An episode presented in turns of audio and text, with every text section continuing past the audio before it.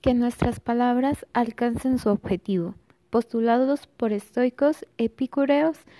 y por Píndaro relacionados al entendimiento del arte, el quehacer del artista y la historia del arte. Ve, corazón mío, que tu arco apunta ahora al objetivo. Esto está relacionado tanto al quehacer del artista como al entendimiento del arte. Esto se comienza desde el punto en que el artista comienza a crear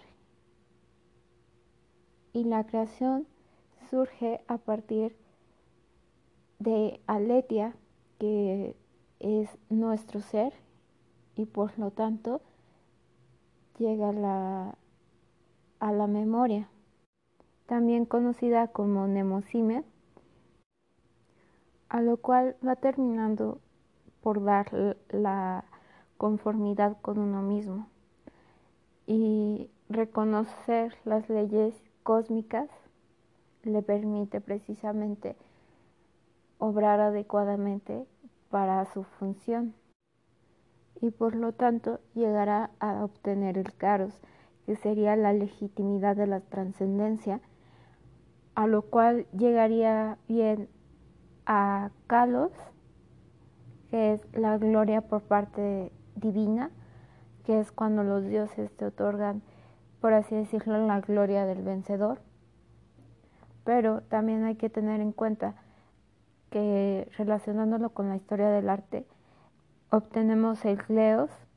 que es la gloria terrenal, el de boca en boca, por así decirlo, por lo cual conduce a través de los placeres del alma y de algún modo del cuerpo, o bien como los estoicos eh, dividían los placeres en los placeres corporales y los mentales, pero a su vez da pie a un, a un correcto entendimiento por parte del objetivo que desea transmitir el artista. Y esto en más de una ocasión genera equilibrio en el alma, tanto por el artista como por el espectador. Claro que mientras que estamos entendiendo el arte, hacemos el uso de la memoria, que es el privilegio del pasaje del mundo, lo cual creo que te ayuda a comprender un mejor, a tener un mejor entendimiento de la de la obra, ya que comienzas a enlazar con lo que tú ya conoces para, por así decirlo, crear algo nuevo y así poder entenderlo y reconocerlo.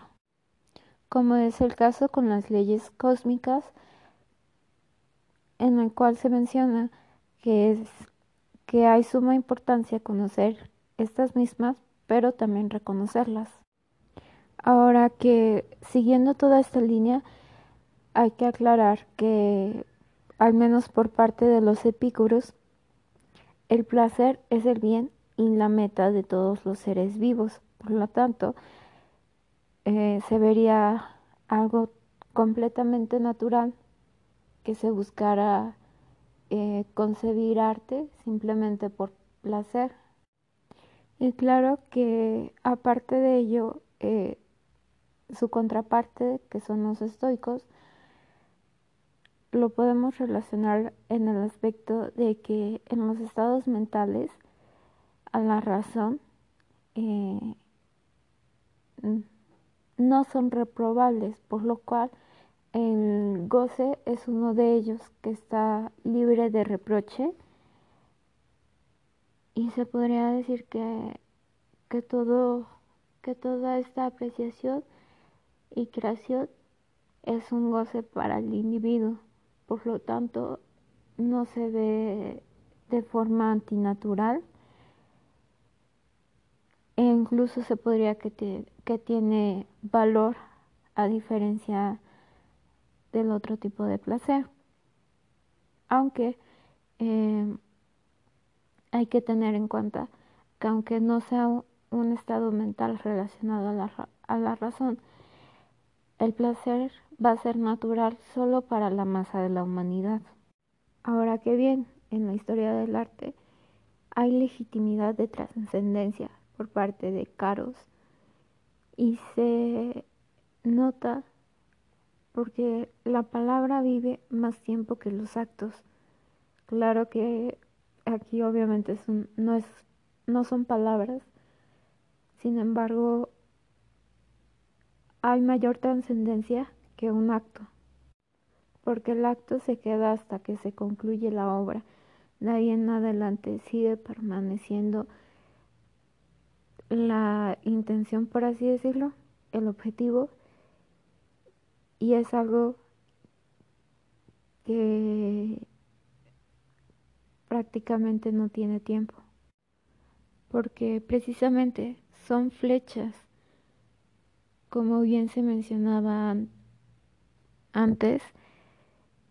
la, el trazo del poeta es como una flecha. Mediante la metáfora la y la palabra, y esto unido a la flecha, representando de esta manera el material para lo verdadero. Como último, para su entendimiento y a globo de los tres temas, se comenta de Musa, que es el espíritu desbordante del humano, teniendo forma de memoria o de luminosidad, que es por parte de Aletia, o el sarcasmo irónico de Momos, hijo del oscuro Lete.